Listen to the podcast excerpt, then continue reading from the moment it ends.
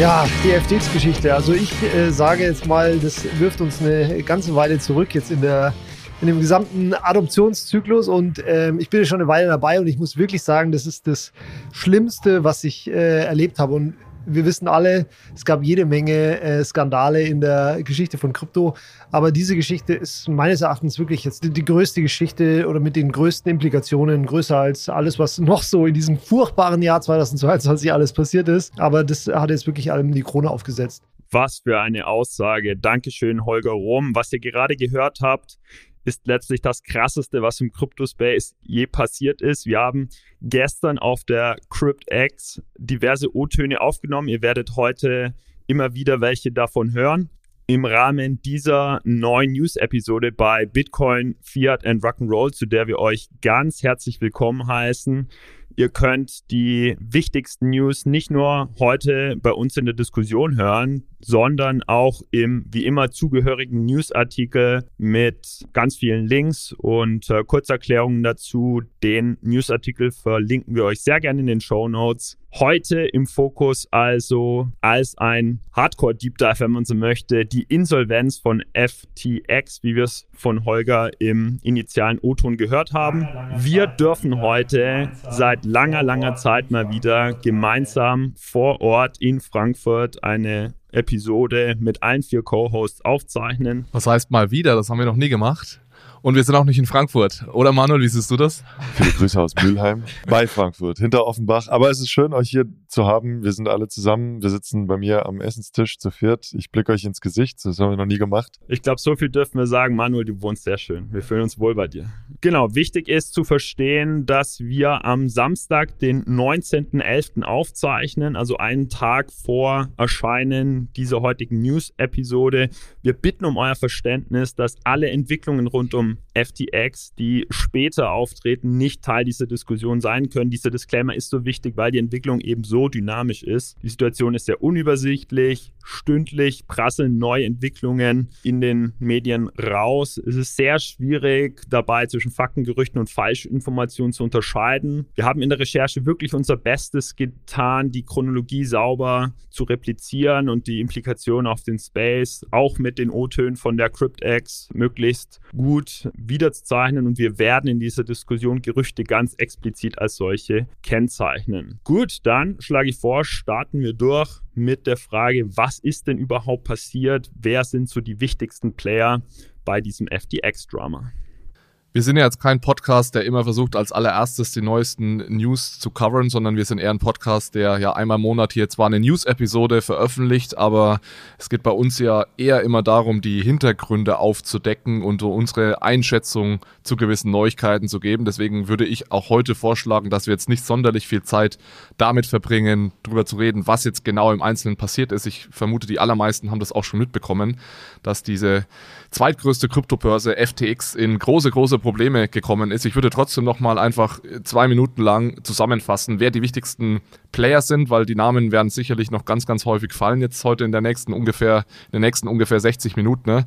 Deswegen kurzen Überblick für all diejenigen, die das nochmal interessiert. Wir haben als wichtigste Player natürlich die Börse FTX, die zweit, zuletzt zweitgrößte Kryptobörse weltweit, um die es hier heute geht, die in gehörigen Schwierigkeiten ist aktuell. Das ist der allerwichtigste Player. CEO dieser Börse ist Sam Bankman-Fried, auch kurz SBF genannt. Zu dieser Börse FTX gehört auch noch Alameda Research. Das ist eine Trading-Firma, die auch äh, ganz, ganz enge Verknüpfungen hat. Sam Bankman-Fried hat die auch mitgegründet, soviel ich weiß. Und FTX war mehr oder weniger der, das Trading-Vehikel für Alameda Research. Also die haben ihre Trades vor allem über FTX gemacht. Und leider Gottes auch sehr eng miteinander verwoben. Also es waren eigentlich zwei unterschiedliche Unternehmen, was aber jetzt, das werden wir ja diskutieren. Es gab keine Chinese Wall, die waren engstens genau, verflechtet. Und haben auch halt eben engstens verpflichtende äh, Beziehungen miteinander gehabt. Ja. Und genau das hat der nächsten sehr wichtigen Person auch nicht gefallen. Und zwar CZ, das ist der CEO von Binance. Binance ist die größte Kryptobörse weltweit. CZ in, in deutschen Podcasts auch gerne mal CZ genannt oder CZ. Aber ich glaube, der international anerkannte Name ist CZ. Ähm, und dem ist nämlich aufgefallen, dass Alameda Research, also diese Trading-Firma, die zu FTX gehört, sehr, sehr viele FTT-Token in der Bilanz hat. FTT-Token ist der Exchange-Token von FTX. Der wurde zu 40 Prozent, hat die Bilanz von Alameda Research aus diesem Token bestanden entstanden. Jetzt ist die Frage, warum stört es CZ? CZ bzw. Binance haben sehr, sehr viele von diesen FTT-Token besessen, denn Binance war früher mal Investor in FTX und davon hatten sie eben noch sehr, sehr viele FTT-Token. Und dann ist am 2.11. und damit ging alles los, ist ein Artikel auf Coindesk erschienen, wo eben herauskam, dass Alameda Research extrem hohes Exposure gegen FTT-Token hat. Und dann hat CZ wenige Tage später angekündigt, dass ihm dieses Setup überhaupt nicht gefällt und dass er deswegen jetzt über die nächsten Monate hinweg alle seine FTT-Token auf den Markt werfen. Das war ja eigentlich auch so der erste Todesstoß, könnte man fast sagen, ne? weil CC war ja so der Ziehvater von SPF, könnte man fast schon sagen, hat ihn groß gemacht, war da auch beratend tätig, hat dann deswegen oder dafür natürlich auch seine Shares bekommen, was diese FTT-Token waren. Und als dann dieses Balance Sheet geleakt wurde, hat er praktisch den Todesstoß gesetzt und dann hat alles seinen Lauf. Ja, und ich hatte gestern viele Diskussionen auf der CryptX zu seiner Rolle. A, ist es halt menschlich irgendwie nachvollziehbar, wenn er sein Ziehvater Mentor war, ihm so öffentlich einen Durchstoß zu geben. Und zweite Frage, inwieweit hat er denn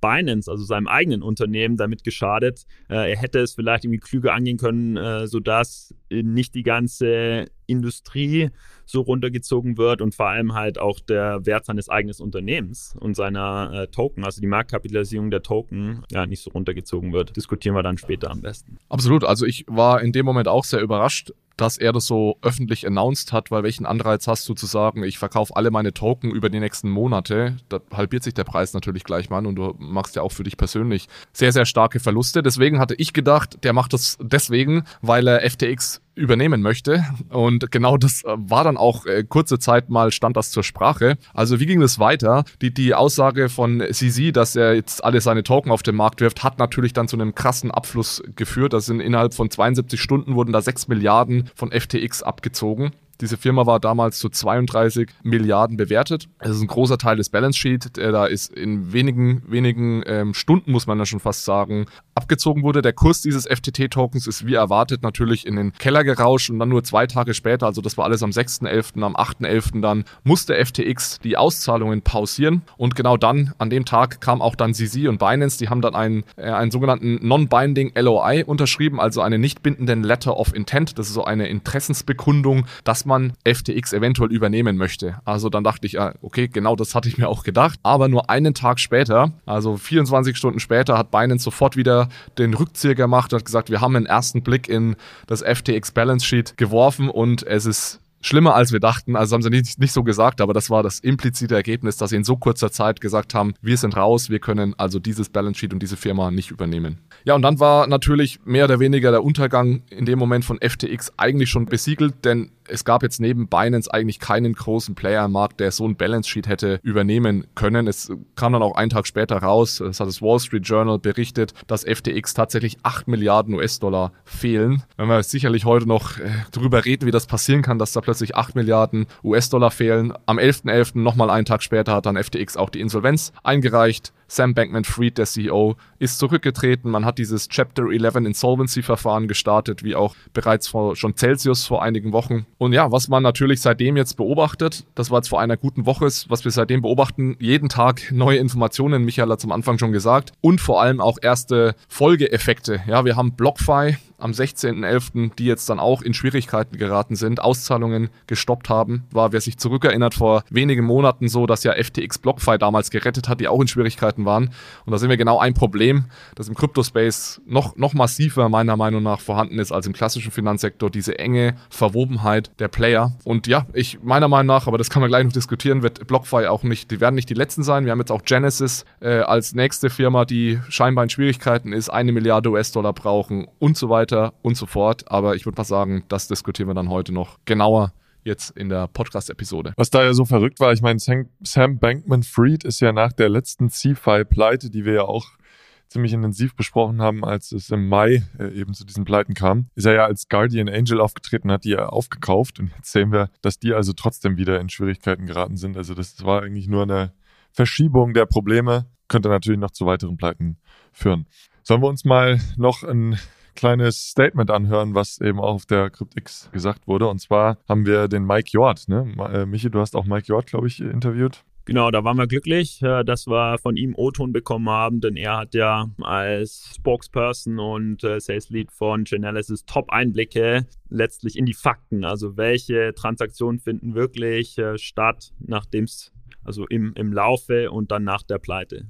Faktenbasiert ähm, zurückliegend sehen wir schon, dass natürlich eben die entsprechenden äh, oder die Anleger verunsichert waren, dass ein Cash-out passiert ist, dass äh, Kryptowährungen aus zentralen Exchanges abgewandert sind in Richtung dezentrale Exchanges, respektive ein großer Anteil Cashouts eben wirklich erfolgt sind. Denn so dieser Wandel von äh, Central Exchanges Richtung Decentral Exchanges ist eher botseitig äh, vollzogen worden. Also da waren die entsprechenden Bots dahinter. Ja, ich denke, weniger, weniger überraschend, oder? Dass man ähm, jetzt ein bisschen skeptisch ist und von den Börsen Geld abzieht. Wir haben ja auch schon gesprochen, dass es vielleicht nächste gibt. Was mich auch sehr überrascht hat, ehrlich gesagt, und da muss man echt aufpassen, ist, es war sehr spannend, auf Twitter die Diskussion zu verfolgen, weil eigentlich alles, was wir geschildert haben, ist auf Twitter passiert zwischen den CEOs. Und das Problem ist aber auch, dass eine sehr, sehr hohe Nervosität da ist. Das heißt, man hat gleich spekuliert, welche nächste Börse fällt als nächstes Crypto.com, fällt die Börse als nächstes und so weiter und so fort. Und das hat, ich denke, in der Konsequenz dann auch dazu geführt, geführt, ne? dass man viel abgezogen hat in dem Fall. Ja gut, und der Kern war natürlich jetzt hier ähm, Verschiebung von zentralen Börsen hin zu dezentralen Börsen für weitere äh, naja, Exchanges, Exchange-Aktivitäten. Das heißt also weg von den jeweiligen Playern, die im CFI-Ökosystem agieren, wie zentrale Börsen hin zu dezentralen. Ähm, das hätte ich jetzt als allerersten Effekt vielleicht gar nicht so erwartet oder gesehen, sondern vielleicht an, zu anderen CFI-Börsen, äh, die vielleicht mehr trustworthy sind. Ähm, Finde ich auf jeden Fall auch ganz interessant, ja. Aber was wir auch gesehen haben, was wir jetzt nicht aus dem Statement raussehen können, ist, dass wir auch einen Rekordabfluss hatten von Börsen dann Richtung äh, eigene äh, ja, Hardware-Lösungen, Cold Storage, wo wir später auch noch drauf eingehen. Ich meine, da können wir auch jetzt gleich drüber reden und ich, vielleicht nochmal eine Klarstellung. Man kann ja nicht auf eine DeFi-Börse überweisen, sondern das ist ja Self-Custody. Also die Frage ist, habe ich mein Geld auf einer zentralen Börse oder bei einem Verwahrer, die es ja jetzt heute klassisch so kaum gibt. Also es sind eigentlich immer Börsen oder zum allermeisten Teil Börsen. Und da stellt sich die Frage, hat es jetzt, führt das jetzt dazu, dass wir plötzlich mehr und mehr Self-Custody erleben? Und der Holger, Holger, den wir vorhin schon gehört haben, hatte da auch eine Meinung dazu. Vielleicht hören wir uns doch einfach mal an, was Holger dazu zu sagen hat ich meine, viele sehen es irgendwie als Win von Bitcoin versus Crypto, äh, weil in Crypto halt jetzt wieder sowas passiert ist, sehe ich halt überhaupt nicht. Für mich ist das ein Win von Self-Custody versus Exchange Custody und ich hoffe auch, dass davon sozusagen in der Zukunft die, die Menschen verstehen, dass DeFi eigentlich die Lösung ist für dieses Art von Problemen. Klar, DeFi hat eigene Probleme mit Smart Contract Hack und so weiter, aber die sind meines Erachtens lösbar und von Grund herauf ist es meines Erachtens einfach die bessere Herangehensweise und äh, deswegen ist es für mich ein ein Sieg für Self-Custody gegen eben Centralized Custody und damit eben auch ein Sieg von DeFi versus Centralized Exchanges. Was mich hier interessieren würde, wir haben ja auch viel unter uns ähm, Co-Hosts diskutiert, wie wir in der Vergangenheit Krypto verwahrt haben. Was, was war mit euch? Also was habt ihr gemacht? Habt ihr das gemacht, dass ihr von den ähm, ja, Börsen abgezogen habt, wie es eben Holger auch gesagt hat? Ja, ich unterliege, glaube ich, immer noch der Bias, dass ich das selber voll im Griff haben kann und äh, bin deswegen Self-Custody only. Äh, ich finde gerade, das, das ist ja gerade der Charme ähm, von Crypto, ja, den Intermediären zu entfliehen, dezentral zu arbeiten, ähm, abseits aller äh, Akteure. Aber die Frage bleibt halt, überschätze ich mich selber, ja, insbesondere je, je größer die Positionen werden, äh, je relevanter die Position äh, oder je größer der Anteil an meinem Vermögen ist, überschätze ich meine Kompetenzen wirklich ähm, sicher zu verwahren. Und du meinst mit überschätzen, dass du deine äh, auf die Hardware-Wallet aufpasst, dass du auf deine Seed-Trade aufpasst, die sicher äh, aufbewahrst und so weiter. Genau, keinem im Suff erzähl oder so. Ich meine, Holger sagt ja hier ganz klar, er sieht das jetzt als den Sieg von Self-Custody, von DeFi über CeFi. Bin da ehrlich gesagt anderer Meinung. Ich glaube nicht, dass das jetzt schon der Sieg von DeFi über CeFi ist. Ganz einfach aus dem Grund, weil DeFi noch viel zu und mit die, wenn ich DeFi sage, meine ich jetzt hier in dem Fall natürlich vor allem Self-Custody, weil das noch viel zu nutzerunfreundlich ist. Und wir hatten ja Sascha Lobo gestern auch auf der CryptX und es ist eines der Credos von Sascha ist immer Convenience is King, also Bequemlichkeit siegt immer und Self-Custody ist nicht bequem. Bequem ist CFI Custody zu, zu, zu machen. Und ich glaube viel mehr daran, dass wir eventuell in den nächsten Jahren dann einfach jetzt besser, stärker regulierte Custodians sehen und auch immer mehr klassische Finanzinstitutionen, die das anbieten. Und ich fühle mich ehrlich gesagt persönlich deutlich wohler bei einer, sagen wir mal, großen deutschen Bank meine Kryptowährungen zu hinterlegen, als das in Self-Custody zu nehmen. Also wir sind gerade in einer sehr blöden Situation, weil es gibt keine ordentliche zentrale Custody und dezentral ist einfach für mich zu unsicher. Also ich glaube, ich glaube, vielleicht untersch unterschätze ich meine Fähigkeiten, Self-Custody zu machen. Ich glaube, dass ich ein sehr, sehr schlechter Organisator von meiner eigenen Custody bin. Ich, ich weiß nicht, ob wir da jetzt wirklich sagen müssen, das muss eine Bank sein. Das muss halt irgendein traditioneller Player sein, der sauber reguliert Kann ist. von mir aus ja. die Börse auch sein, ja. Aber Kollegen, das ist doch jetzt eine Luxusdiskussion. Ich meine, hier ist gerade die zweit- oder viertgrößte Börse pleite gegangen und die Leute. Ja, die auf den Bahamas ja, sitzt. aber wir diskutieren ja jetzt nicht, wa- was macht mehr Spaß, wo ist die User Experience besser. Wir, wir diskutieren, wo ist es sicherer. Und das ist die führende Dimension. Oh, da würde ich aber ganz stark widersprechen, weil wenn das der Fall wäre, warum machen dann nicht, warum haben dann alle ihre Coins bei FTX und Celsius und sonst Ja, weil was? sie es nicht wissen. Also wenn, wenn Nutzer wirklich auf Sicherheit zählen würden, aber das ist ja genau mein Argument. Ich bin dann nämlich voll und ganz bei Sascha Lobo, das glaube ich nicht, ich bin voll und ganz bei Sascha Lobo, Convenience is King, Sicherheit kommt an zweiter Stelle. Die wollen einfachen Zugang zu ihren Kryptos haben. Äh, Insbesondere, weil du ja da auch Leute hast, die, also A, war FTX halt eine Zockerbude, muss man einfach sagen. Es war eine Exchange für Trader. Da war ein Derivatehandel, da war ein Prediction Market dabei. Das war eine Börse, die hast du sonst am Markt eigentlich nicht gehabt. Das heißt, wenn du da handeln willst, willst du die Liquidität dort haben. Das heißt, du hast die Funds da. Ja, das ist, glaube ich, schon mal der erste Teil. Das ist jetzt wahrscheinlich keine Börse, wo du einmal deine Bitcoins gekauft hast und die dann da liegen äh, hast. Und wenn das jemand macht, dann, naja gut, muss er halt irgendwie sich eigentlich mal aufklären, was das für eine Börse ist, dass die nicht richtig reguliert ist und dass er da ein Riesenrisiko hat. Ich glaube aber auch, und da würde ich Alex schon auch zustimmen, die Leute sind halt nicht aufgeklärt genug und denken halt irgendwie, das ist, das passt schon, das ist schon sicher, die passen da auf und das Underlying-Problem, und ich meine, ich komme nochmal zurück zu CFI versus DeFi, ist ja, die CFI-Player sind nicht reguliert. Ja? Das heißt, es gibt keine richtigen Vorschriften, auch aufgrund von äh, fehlender Regulation, was Kryptowerte überhaupt sind, dass die die überhaupt auf Balance Sheet verwahren können. Das heißt, das ist alles im Balance Sheet der jeweiligen, des jeweiligen CFI-Players. Ja? Und was dann passiert ist, ist, dass die halt diese Token von oder Coins von den Kunden einfach weiterverliehen haben. Und zwar vor allem an Alameda. Ja? Und das ist im Prinzip, kannst du dir sagen, äh, Fractional Reserve Bitcoin Banking, weil die haben halt Bitcoins gehalten von Kunden, das ist auf der As- Asset-Seite, und haben die weiterverliehen, obwohl die Kunden natürlich einen Anspruch gegenüber die Börse Ich, haben. ich würde sagen, es ist einfach Betrug, weil Fractional Reserve Banking ist was, was reguliert ist ja, klar. und äh, Unreguliertes legitim. Fractional Reserve Banking. Es ist einfach Betrug, ja. Ich habe Dinge hergegeben, die mir nicht gehören. Also ich, ich als FTX habe Kundenfunds eingesammelt und anstatt sie sicher zu verwahren und sicher bedeutet es nicht rechtlich, dass es irgendwie segregiert ist oder so, sondern einfach, ich gebe die halt nicht her und die haben sie einfach hergegeben. Die haben Kundengelder weggegeben, die ihnen eigentlich nicht gehört haben. Ja. Ja, ich meine, auch heutzutage kannst du ja Assets under Management irgendwie rehypothecaten und die noch weiter verleihen, aber das ist alles reguliert, da bin ich bei dir. Ähm, und äh, das ist eigentlich das Kernproblem. Und wenn wir uns dann überlegen, was ist DeFi als eine Alternative, da ist das ja nicht möglich. Das, das ist einfach nicht möglich. Das heißt, äh, DeFi Exchanges sind ja immer komplett äh, intermediert sozusagen. Du, es gibt Leute, die geben ihre Coins her und die werden dann weiter verlieren. Dann ist aber auch völlig klar, dass du deine Coins überhaupt hergibst, ja, im Lending oder auch im Exchange-Bereich. Du lockst die und dann weißt du genau, die werden jetzt weitergegeben. Dafür kriegst du ja auch einen Return. Da gehst du dieses Risiko aktiv ein. Bei CFI-Playern tust du das nicht. Du denkst, die sind sicher und die machen das Ganze trotzdem. Und dann passiert so ein Mist, ja. Und dann hast du Bankruns und jeder, jeder kommt nicht mehr an die Coins. Also es ist halt völlig unreguliert alles. Äh, Das hatte ich auch damals im Mai schon gesagt. Es braucht irgendwie eine gescheite Regulierung. Äh, Und ich kann, da kannst du jetzt kritisieren, der, der Manuel will irgendwie, dass die ordentlich reguliert werden. Ja, will ich. Ich will nicht, dass sie tot reguliert werden. Aber du brauchst halt Verbraucherschutz. Äh, Die normalen Nutzer, die kümmern sich nicht darum, ja.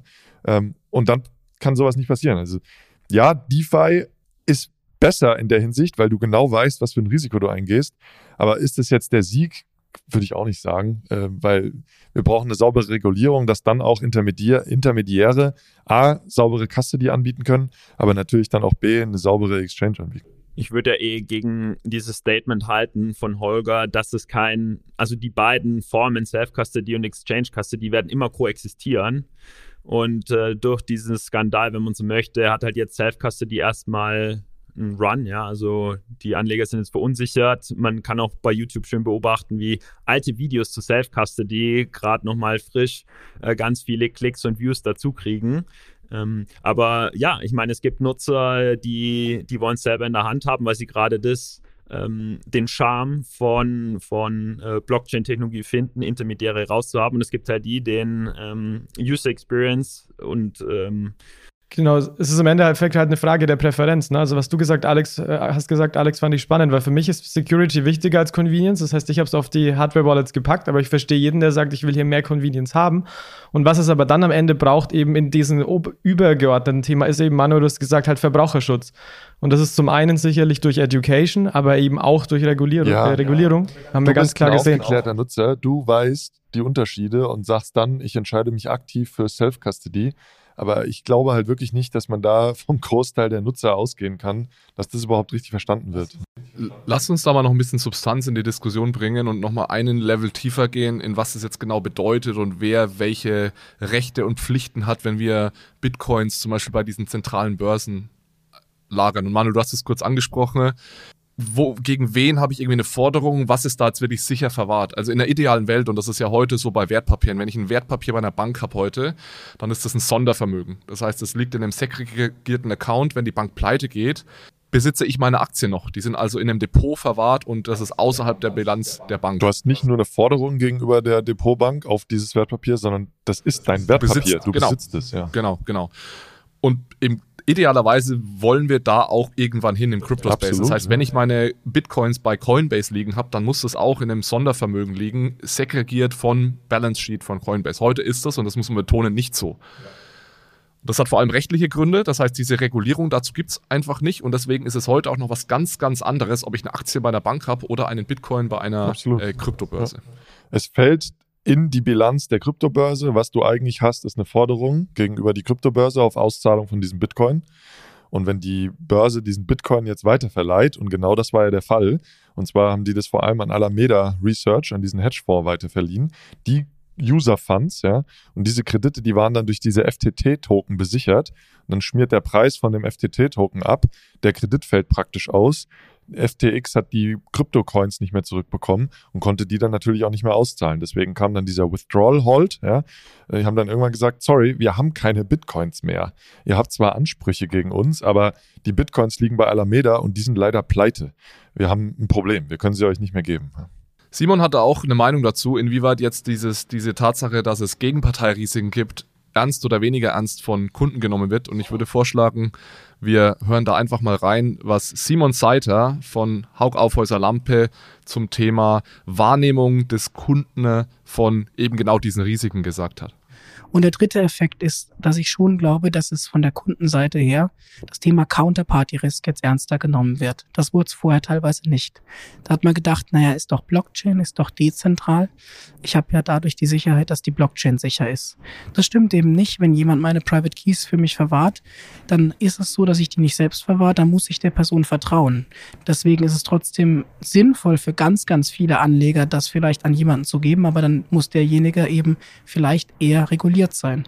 Und ich kann mir vorstellen, dass der Preis bei den Kunden, also der Wert der Regulatorik, höher eingeschätzt wird und Kunden bereit sind, auch etwas mehr dafür zu zahlen, dass sie ihr Geld nicht auf die Crypto-Exchange legen, sondern auf einen regulierten Verwahrer. Also Manuel Simon sieht das scheinbar ähnlich wie du oder sieht das ähnlich wie wir, würde ich sagen, dass Regulierung wichtiger werden wird, dass wir Regulierung brauchen, um da eine gewisse Systematik reinzubekommen.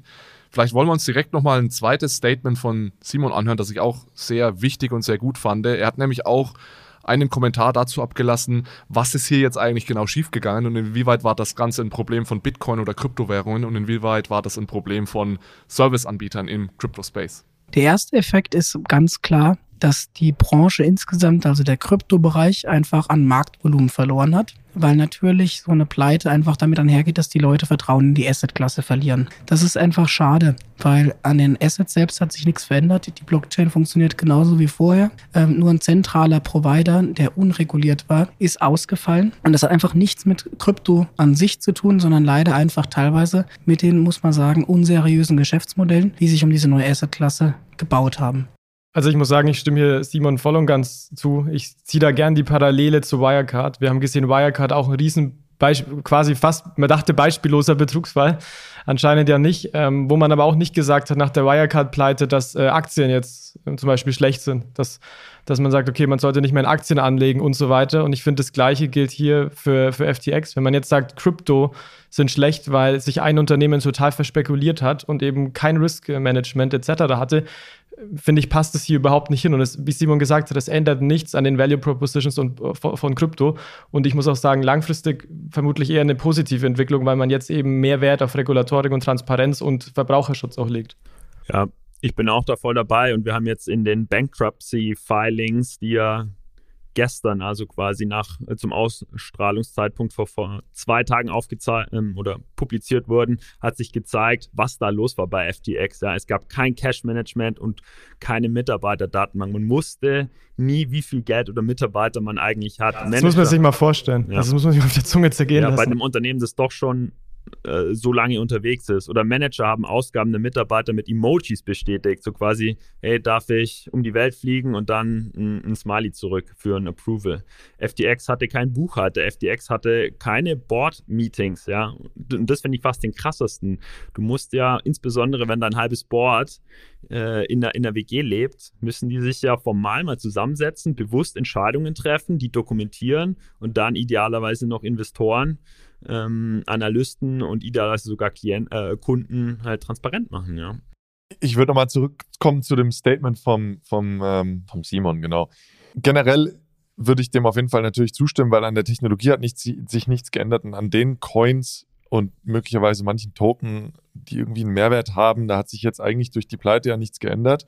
Und daher ist natürlich verrückt, dass jetzt die Marktkapitalisierung so runtergegangen ist. Aber meines Erachtens muss man schon sagen, und das ist ja das beste Beispiel von dem eigenen FTT-Token. Das ist ein ERC20-Token, der kann einfach durch einen Smart Contract erstellt werden, dass in einem Crypto-Space natürlich viele komische Tokens auch rumschwirren, ja, die überhaupt nicht äh, A gedeckt sind, B nur auf angemessenen oder auch eben nicht angemessenen Wert basieren, äh, den die Leute halt eben zu zahlen zu scheinen und der dann auch noch künstlich hochgetrieben wurde, dadurch, dass FTX selber diesen Token aufgekauft hat und somit also die Nachfrage stimuliert hat. Ja, also wir sehen, ja, natürlich, die Technologie, die ist weiterhin gut und da und da sollte jetzt auch eine CFI-Pleite, also von einem unregulierten Unternehmen, was sich verzockt hat, sollte natürlich die Technologie jetzt nicht äh, irgendwie, äh, sollte nichts daran ändern, aber es gibt natürlich trotzdem genug Betrugsfälle und irgendwelche Token, die halt nicht gedeckt sind und schwierig. Also es ist, es ist ein zweischneidiges Schwert, würde ich sagen. Ja. Das wurde mal wieder gezeigt, dass ein CFI-Player sich verzockt hat. Das haben wir im Mai gesehen und die haben zum Teil halt ihre eigenen Token.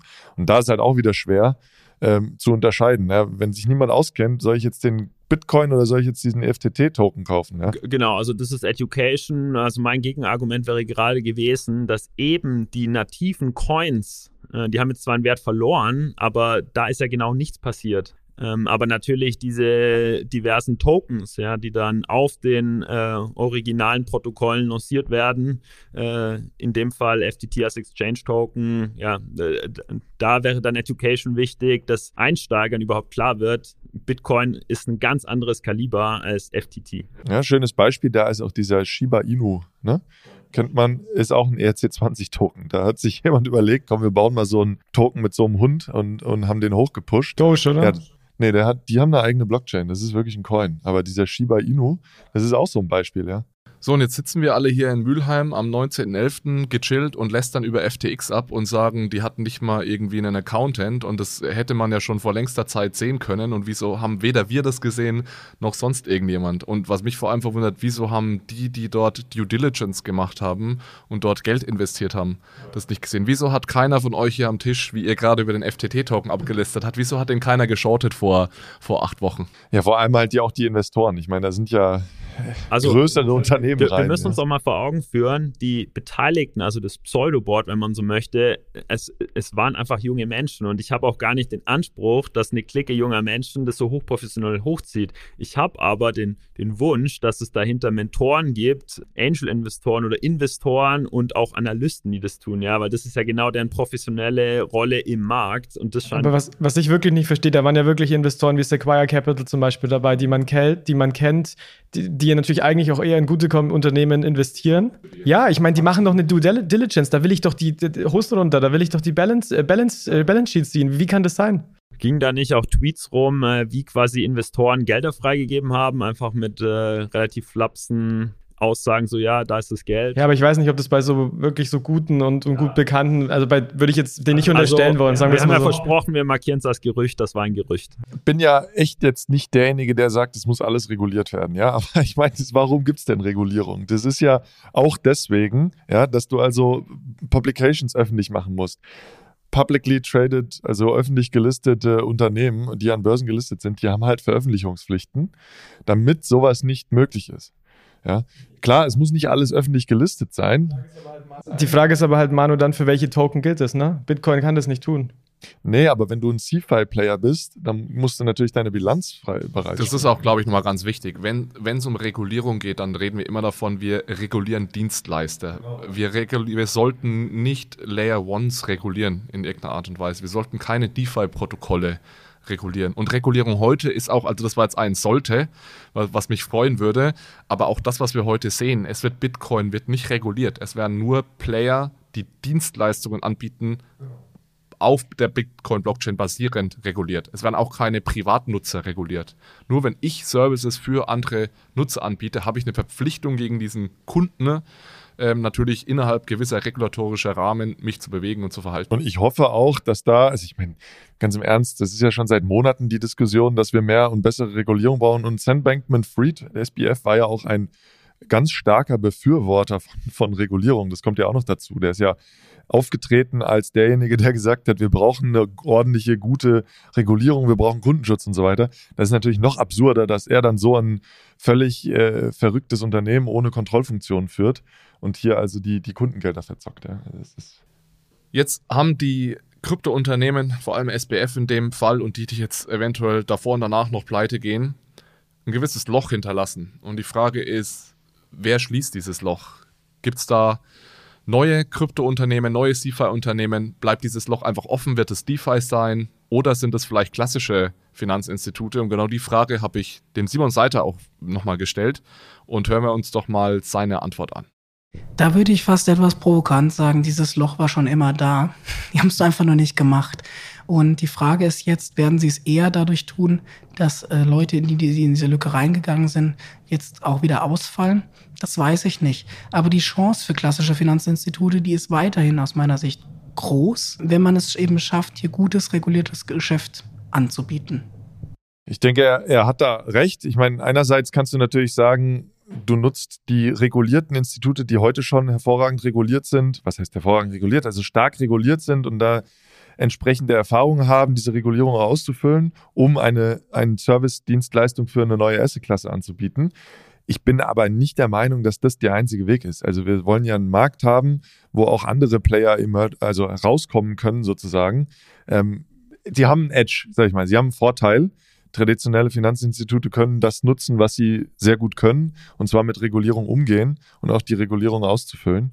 Aber ich würde jetzt nicht sagen, dass es nur traditionelle Finanzindustrie, die traditionelle Finanzindustrie jetzt das ganze äh, Loch äh, stopfen soll, sozusagen. Ich kann mit Simon hier nicht mitgehen. Ich finde, dieses Loch, das war nie da. Ja, es kam ähm, ja mit Bitcoin und dann Ethereum eben zwei ja, äh, Top-Coins, ähm, alternative Anlageklasse. Und äh, ich komme klar, ja. Also ich, ich, kann mir die erschließen. Ich habe die auf meiner Wallet. Äh, Aber wo kriegst du die her? Musst du die ja irgendwo kaufen. Genau, musst den äh, Account bei einer amerikanischen, vielleicht auch koreanischen Börse machen, musst dort äh, Pre-Fund. Ne, und, ähm, und Bitcoin kriegst du auf keiner DeFi-Börse. Du kannst dir einen Wrapped Bitcoin kaufen, aber. Ja, gut, also ich war bei, bei Custody ähm, und im Extrem-Case kannst du ja selber meinen. Ja, aber das ist doch, also da sind wir wieder bei Convenience is King. Und also du musst ja auch fragen, du musst ja auch mal anschauen, wer sind denn die 5 bis 10 Prozent heute, die Bitcoin nutzen und handeln und besitzen in Deutschland? Also, und was ist der Grund, warum wir bei 40 plus einfach fast kein Bitcoin-Exposure haben? Natürlich gehört da dazu, dass da generell vielleicht zu neuem Internetgeld da weniger Affinität da ist, aber sicherlich spielt ein Grund auch, dass der Zugang dazu heute immer noch sehr, sehr schwer ist. Also ich gebe dir recht, es ist deutlich einfacher geworden in den letzten Jahren, aber es ist immer noch mal ein Unterschied, ob ich mir als 50 plus eine, einen Account bei einer amerikanischen Kryptobörse machen muss oder ob ich über die Sparkasse ähm, meine Bitcoins kaufen kann. Und wichtig ist halt auch, auf was sich dieses Loch bezieht. Also geht das Loch um den Kauf von Börsen, geht das Loch um Verwahrstellen, Custody? Ich, also meine Frage war ganz allgemein gestellt und vielleicht mal kurz zum Hintergrund. Also ich, ich gebe ihm da schon recht, dass ein Stück weit ein, vielleicht Loch ist vielleicht in dem Moment das falsche Wort, aber ich glaube, was er damit sagen wollte ist, es gibt keinen Grund für traditionelle Finanzinstitute, warum sie nicht in den letzten Jahren schon in diesen Space hätten gehen können und auch im letzten Jahr schon eine Edge gegenüber, sagen wir mal, amerikanischen Kryptobörsen hätten haben können. Und da gebe ich ihm schon recht, ja als weiterer Anbieter im Markt, die gut mit Regulierung auskennen, sich auskennen, gut damit umgehen können, bin ich auch voll dabei. Hätte man machen können und wird jetzt sicherlich auch zunehmen. Ne? Das ist dann wieder der Punkt mit hätte man machen können und es dauert halt alles 10.000 Jahre. Ja, aber es hat da natürlich auch seine Gründe. Also wenn du streng reguliert bist, dann brauchst du eben eine Krypto-Verwahrlizenz zum Beispiel von der BaFin. Es dauert dann länger, dafür passiert halt so Du musst die Kontrollfunktion äh, erstmal dahin kriegen, dass die das verstehen. Die müssen äh, zustimmen, dass du das dann machen kannst als Bank und so weiter. Also es ist ja, ja ein langer Und, und so eine BaFin-Lizenz ja. ist ja auch nicht immer ein zweiseitiges Formular, wo du einmal deinen Namen und dein Geburtsdatum reinschreiben musst. Da hängt ja auch ein bisschen mehr dran und das Nee, das ist klar, aber ich meine, es gibt Player. Ich will jetzt nicht die klassische Finanzindustrie äh, verteidigen, die hätten deutlich, die hätten deutlich schneller sein können, aber es gibt auch Gründe, warum so ein, Pro, so ein Projekt eventuell zwei Jahre dauert äh, in einer Bank oder einer Börse ähm, im Vergleich zu eben. Da muss ich auch ganz klar zugeben, ja, das ist eine große Lektion für mich aus dem FTS-Skandal. Früher war ich auch immer vorauspreschen, bauen, äh, Hauptsache man iteriert und äh, ja, inzwischen äh, kann ich immer besser nachvollziehen und bin auch froh drum, dass die C-File-Player sich ganz genau überlegen, was sie machen, wie sie es machen äh, und nicht halt nur irgendwas kon, äh, eine, eine, gute User Experience schnell auf den Markt hauen und dann äh, da. Ich, ich meine, ein, ein Punkt, wo ich, ich überlege jetzt nochmal gerade nach, weil ich gerade eben so Konter gegeben habe, das kann ich vielleicht gar nicht so richtig aufhalten, weil aufrechterhalten, weil wenn ich mir so überlege, wie ich auf den Space gucke, hast du halt schon auch so irgendwie so diese man könnte jetzt ganz böse sagen, die Crypto Bros, weil sie auf Twitter manchmal so genannt werden, ja, aber es sind halt so diese neue aufkommende Industrie, zum Teil sehr, sehr jung, äh, sehr naiv, ähm, sehr schnell viele Umsätze, sehr viel äh, Geld äh, gemacht, ja, sehr viele Gewinne gemacht. Und die gehen dann halt auch anders mit Risiko um, als es andere Häuser machen, ähm, die halt lange auf dem Markt sind, die auch schon gewisse ähm, Erlebnisse mitgemacht haben, auch vielleicht auch in den traditionellen Finanzmärkten. Wenn du durch die Krise 2008 gegangen bist, blickst du vielleicht auch anders drauf oder durch andere Krisen. Plus, die halt sehr stark reguliert sind und dadurch natürlich eher konservativ sind. Ja? Ähm, und, und diese beiden Welten clashen jetzt halt so aufeinander. Ähm, die neue Welt, die irgendwie alles schnell, schnell macht und wahnsinnige Gewinne einkassiert hat und halt hohe Risiken eingeht. Und jetzt kommt halt eben eher die Konservative und sagt, naja gut, wenn wir es machen, dann machen wir es richtig. Also vielleicht ist da schon ein, ein, ein, ein Vorsprung oder ein Vorteil nochmal da. Also ich glaube schon, dass ich da und das, da wurde ich ja auch schon zitiert von Payment and Banking, dass sich da so ein Window of Opportunity öffnet für die klassische Finanzwirtschaft aus zwei Gründen. Also erstens, einer der allergrößten Dienstleister ist jetzt plötzlich aus dem Markt gespült. Dafür braucht es Alternativen. Das ist mal Punkt eins. Punkt zwei ist die Tatsache, dass jetzt und es wird ja nicht bei dem einen bleiben, plötzlich jetzt einige dieser Unternehmen pleite gehen werden. Das heißt, es werden Talente auf den Markt gespült. Das heißt, man kann jetzt nicht nur äh, gut und leicht vermutlich an Talente aus dem Crypto-Space kommen, man kann auch Kunden erreichen, die man vorher nicht erreichen konnte, weil die plötzlich ihren Dienstleister verloren haben. Und drittens, wenn man ganz mutig ist, kann man sich auch umsehen, ob man nicht investieren kann, ja, ob es nicht Möglichkeiten gibt, inorganisch zu wachsen. Da muss man sicherlich ganz, ganz gut aufpassen, was sich in den Bilanzen der Unternehmen da jetzt versteckt, die da irgendwie in, in dem Space aktuell nach Funding suchen, weil wir haben es jetzt hier wieder gelernt, die die Verbindlichkeiten, das kann ein schwarzes Loch werden, weil der Markt so ver, ver, verhakt ist und verknüpft, dass ich dann nicht weiß, worein ich da genau investiere. Aber ich kann mir gut vorstellen, dass, wenn man jetzt mutig ist und sagt, ich lege jetzt einfach mal ein bisschen Geld auf den Tisch, dass man so sehr günstige Investments machen kann und an sehr, sehr viele Talente kommen kann. Ja, keine gute Krise verschwenden. Und mutig ist halt auch so ein, so ein Begriff. Ich bin da voll bei dir, Alex, und man hatte die Chance und könnte. Die Frage ist halt jetzt, ob es passiert. Und ich glaube da eher, oder ich habe eher das Gefühl, dass man da zu konservativ ist, dass man jetzt hier mutig ist und dass das jetzt eher, ja, zumindest die größeren Player, die, dass es einfach, dass einfach nichts passiert. Das ist so ein bisschen meine Sorge. Also ja, es ist eine Chance, aber dann muss man halt auch sich konkret damit auseinandersetzen und nicht jetzt wieder Krypto dann in Frage stellen. Ich meine, was glaube ich aber trotzdem noch äh, fehlt und wir haben äh, vor der Aufnahme der Episode ja hier kurz bei mir auch am, am Tisch noch drü drüber diskutiert, ist halt trotzdem ein sauberer Rechtsrahmen, dass auch traditionelle Finanzinstitute wirklich solche Services anbieten können. Also ganz konkret, ganz beispielhaft, es gibt ja nicht nur Banken, die diese Services anbieten, die reguliert sind, ja. Aber wenn jetzt Banken einen solchen Service anbieten wollen, ja, und die Bitcoins als, ich sage jetzt mal, Sachen, ja, ähm, nicht außerhalb der Bilanz verwahrt werden können, dann haben die Banken nach den aktuellen Vorschlägen der Basel-Richtlinien halt das Problem, dass sie 100% Eigenkapital gegen diese, Börse, äh, gegen diese Kryptowerte halten müssen. Und das ist natürlich wahnsinnig teuer. Das heißt, ähm, die sind noch benachteiligt, Banken jetzt ins, insbesondere, hier also Custody Services oder auch Brokerage anzubieten, weil es halt für sie einfach extrem teuer sind.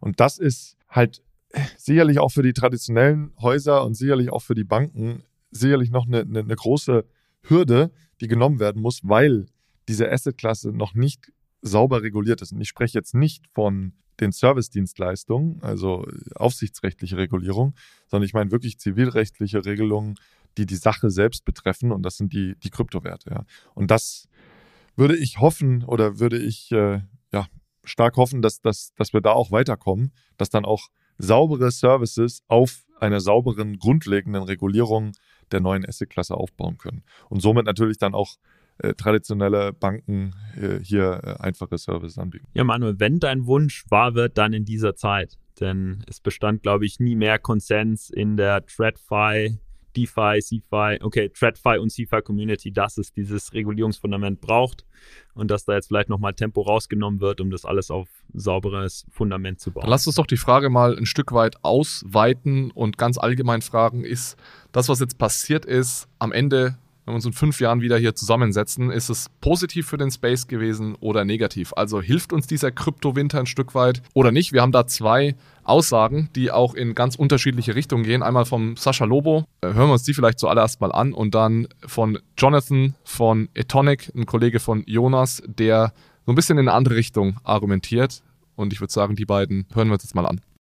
Äh, ich weiß gar nicht, ob das stimmt, dass der Kryptowinter gut ist, um langfristig Projekte hochzuziehen. Es kann gut sein, dass man jetzt in eine Sackgasse rennt, es ist eben auch so, dass direkt nach der Dotcom-Bubble, die ich aus nächster Nähe miterlebt habe, 2000, 2001, der Zusammenbruch damals, dass da auch ein paar Jahre erstmal es sehr schwierig war, Sachen großzuziehen. Es kann sein, dass es jetzt drei, vier, fünf Jahre dauert, bevor im Krypto-Kontext wieder ein bisschen was gerissen werden kann, denn dafür braucht man in vielen Fällen äh, Geld, Mittel, auch die Bereitschaft der Umwelt, der anderen äh, Wirtschaftszweige äh, mitzumachen.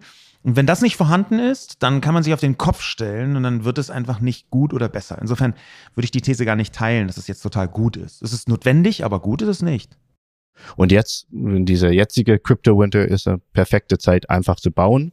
Haben wir gesehen, das zahlt sich aus. Ähm, nach dem Winter kommt immer im Frühjahr und ähm, das wird genauso in dem Fall auch so sein. So, wir haben Jonathan Noll, der etwas positiver in die Zukunft blickt als Sascha Lobe. Vielleicht mal die Frage an euch, wer ist Team Sascha und wer ist Team Jonathan? Also nicht nur, äh, weil ich mit Jonathan zusammenarbeite, ich bin Team Jonathan. Also ich glaube, dass jetzt Time to Build ist und auch wenn der Crypto Winter vielleicht ein Jahr, zwei Jahre, drei Jahre, vier Jahre dauert, auch die, die Internet-Companies, weil die Parallele kamen zur Dotcom-Bubble, die haben auch nicht aufgehört zu bauen. War vielleicht ein bisschen schwieriger, Funding zu bekommen, aber die haben auch weitergemacht. Ja, ich bin auch Team Jonathan. Sascha hat ja gesagt, es ist nicht notwendigerweise gut, aber es ist notwendig. Und für mich ist halt, wenn es eine notwendige Anforderung ist, dass jetzt halt gute Projekte sauber umgesetzt werden, dann je früher, desto besser. Ähm, und wenn das genau jetzt passieren kann, ähm, dann äh, ist es deswegen eine gute Entwicklung. Ich meine, dein Argument, dass auch nach der Dotcom-Bubble ja die Unternehmen nicht aufgehört haben, sondern weitergemacht haben, ist. Also die meisten haben auf, mussten ja gut, aufhören, aber die. War, ja. Aber diejenigen, die überlebt haben und dann weiter gebaut haben, das sind diejenigen, die dann letztlich auch ähm, ab Mitte der 2000er die äh, Lösungen angebracht haben, die heute halt Multimilliarden äh, bewertet sind oder multihunderte Milliarden zum Teil Big Tech sind. Also eigentlich geht es ja gar nicht anders, als diese Phase jetzt zu nutzen, um zu bauen. Sein Argument, ähm, dass das schwieriger wird, teile ich aber 100 Prozent. Ich meine, du musst halt das Kapital dir besorgen was aber eigentlich auch ein Vorteil sein kann, ne? weil auch die Investoren gucken ja jetzt wieder besser drauf. Also das haben wir ja in den letzten Jahren auch gesehen. Die Valuations sind nicht nur im Kryptobereich, sondern auch in vielen anderen Bereichen in die Höhe geschossen. Das heißt, das Geld saß einfach wahnsinnig locker. Es ist jetzt A, wegen steigenden Zinsen nicht mehr der Fall, aber B, auch weil das Vertrauen nicht mehr so da ist und man jetzt halt genauer hinguckt. Und das ist ja eigentlich ein guter Prozess, wenn wir mal ehrlich Ich denke einfach, wir dürfen jetzt nicht einen Fehler machen und das ist auf die Vergangenheit von Bitcoin zu schauen und zu sagen, wir sind jetzt ganz wieder in einem ganz normalen Cycle und das dauert jetzt zwei Jahre und dann haben wir neue All-Time-Highs. Das ist nämlich meiner Meinung nach alles andere als ein Automatismus, der immer wiederkehrend ist. Wir sind mit jedem Cycle auch in eine andere Phase der Bitcoin-Adoption gekommen und sind jetzt in einer Phase, wo es im Endeffekt ja darum geht, bekommen wir so noch mehr dieser institutionellen Adoption. Das ist, denke ich, jetzt nötig. Und ich bin da skeptisch und sehe das eher so ein bisschen mehr wie Sascha, zumindest in der Hinsicht, dass ich sage, erstens, ja, es war nötig, aber zweitens, wir wissen nicht, ob das jetzt in eineinhalb Jahren plötzlich wieder nach oben geht. Also mich würde es auch nicht wundern, wenn wir jetzt mal drei oder vier Jahre auf so einer Ebene bleiben und es deutlich länger dauert, bis wir uns davon wieder erholen. Ja, da bin ich voll bei dir. Es kommt halt drauf an, ja, was wir jetzt draus machen. Äh, es kann sein, dass im Crypto-Space jetzt äh, aufgeräumt wird, was ein schmerzhafter Prozess ist. Ähm, es kann sein, dass bei diesem Aufräumen die Konsumenten lernen, wie wertvoll Risikomanagement ist und ordentliche ähm, Steuerungsstrukturen. Aber es kann auch genauso gut sein, dass wir in drei bis fünf Jahren wieder genau da stehen, wo wir heute sind, weil wir halt die Lektionen nicht lernen ja, und die äh, CFI-Unternehmen entsprechend aufbauen. Ich glaube, was wir auch trennen müssen, ist insgesamt die Diskussion, dass wir gerade im Krypto-Bärenmarkt sind und auch waren auch vor FTX. Also ich habe auch vorher schon gesagt, dass diese, dass das dauern wird, bis wir wieder All-Time-High sehen, weil wir sind gerade in Phasen super hohe Inflation, Zinsen steigen, wahrscheinlich super starke Rezession. Das heißt, ich glaube eh, dass es dauert. Und klar, durch FTX wird dieses, dieser Prozess vermutlich äh, abgeschwächt, also dauert noch länger, er wird, er wird verlangsamt an der Stelle. Und wie stark er verlangsamt wird, da glaube ich, hängt es wirklich substanziell davon ab, was jetzt noch passiert. Kommen jetzt weitere Börsen? Lass uns die, den Punkt mit der Makrolage nochmal aufnehmen, weil ich glaube, das ist ein ganz, ganz wichtiger. Wir hatten in den letzten zehn Jahren eine Zeit historisch niedriger Zinsen. Und ich meine, wir haben, Manuel, wir haben in den letzten Episoden viel über den Zusammenhang zwischen Zinsen und Vermögenswerten gesprochen. Und niedrige Zinsen führen immer zu hohen Vermögenswerten. Und in dem Fall ist ja Krypto ist ein Vermögenswert, Bitcoin ist ein Vermögenswert. Hochspekulativer High-Risk. Ja, genau. Und ich habe natürlich immer die Möglichkeit, wenn ich sage, ich möchte irgendwie Rendite generieren, kann ich sagen, ich kann in sehr riskante Assets gehen und je niedriger die Zinsen, desto mehr werde ich natürlich in riskante Assets getrieben. Jetzt plötzlich bekomme ich vielleicht dann auf, auf eine Staatsanleihe wieder 2, 3, 4 Prozent Zinsen und dann habe ich natürlich viel, viel bessere Alternativen, was normalerweise dazu führt, dass auch so die Preise von so riskanten Assets niedriger sind und das ist jetzt echt so ein Makrozyklus, in dem wir uns gerade reinbewegen und der definitiv eine Auswirkung auf die Erholung dieses äh, Spaces haben kann. Ja, und ich denke auch, es muss ja auch irgendwie mit was Neuem weitergehen. Also was haben wir denn jetzt in den letzten Jahren gesehen? Wir haben zentrale Börsen gesehen, die extrem groß geworden sind. Ähm, und was haben die denn gemacht? Also einmal eine Börse ist ja eigentlich ein ganz einfacher Marktplatz, wo irgendwelche Werte verkauft werden können. Das waren häufig halt irgendwelche Kryptocoins oder Token.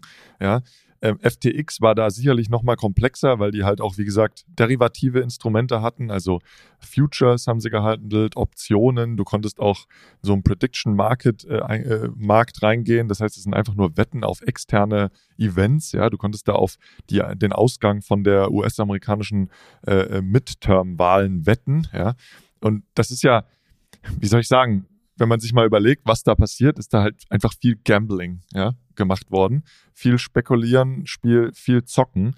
Und es ist halt einfach die Frage, ob das jetzt das ist, was diese Kryptoindustrie hervorbringt. Und das hoffe ich nicht, bin ich ganz ehrlich.